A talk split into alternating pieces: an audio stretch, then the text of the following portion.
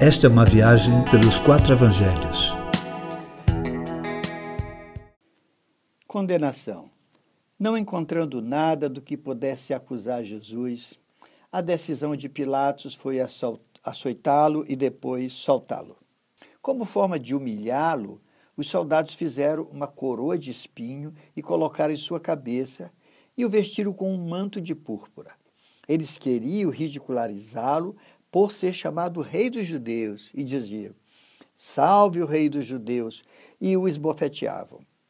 No entanto, Pilatos queria se livrar de todas as maneiras de condenar Jesus à morte, já que havia sido avisado por sua esposa para não se envolver com este homem porque ele era justo. Ele sabia que, não, que sob Jesus não havia crime nenhum, mas o, usava para expor à vergonha os principais líderes e sacerdotes de Israel. Com Jesus já com a coroa de espinho e com o manto, o apresenta aos sacerdotes que prontamente gritam: crucifica-o, crucifica-o. Pilatos não queria assumir esta responsabilidade e disse que eles mesmos deveriam crucificá-lo.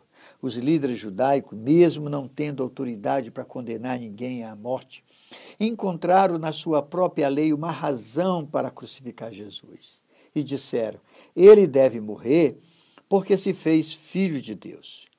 Pilatos ficou apavorado com esta novidade e vai até Jesus e volta a lhe interrogar: De onde vens? Mas Jesus, já sabendo de sua condenação e que as coisas de fato correriam para este ponto, não lhe deu nenhuma resposta.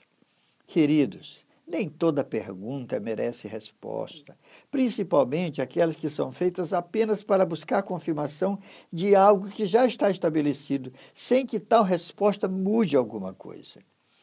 Jesus continuou calado. Pilatos, porém, tentava instigá-lo, alegando que ele teria autoridade para soltá-lo ou mesmo crucificá-lo.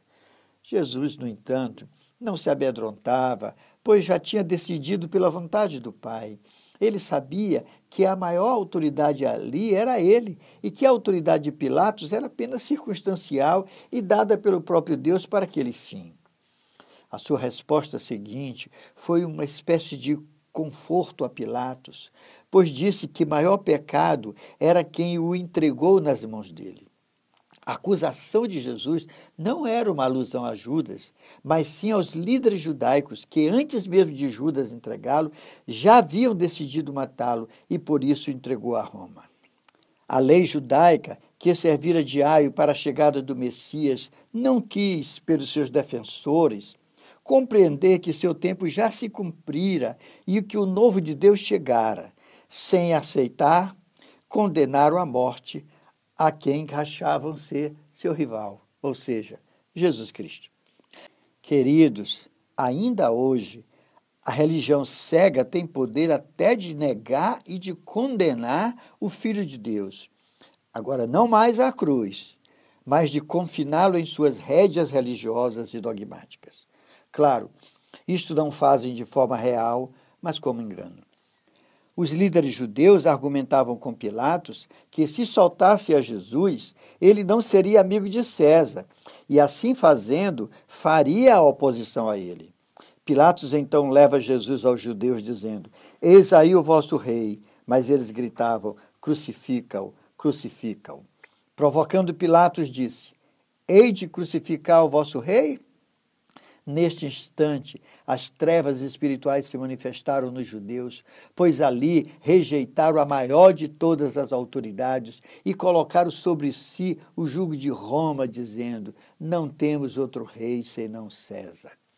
Naquele momento, Pilatos se viu liberado da responsabilidade sobre a morte de Jesus e a colocou sobre os líderes judaicos, que prontamente a assumiram, declarando que o sangue dele caísse sobre eles e seus filhos. Meus irmãos, a misericórdia de Deus é tremenda. Ainda que os líderes judaicos tenham assumido a responsabilidade pelo derramamento do sangue inocente de Jesus, Deus não derrama seu sangue para nossa condenação, e sim para o perdão de nossos pecados. Eles realmente não sabiam o que faziam. É desse jeito.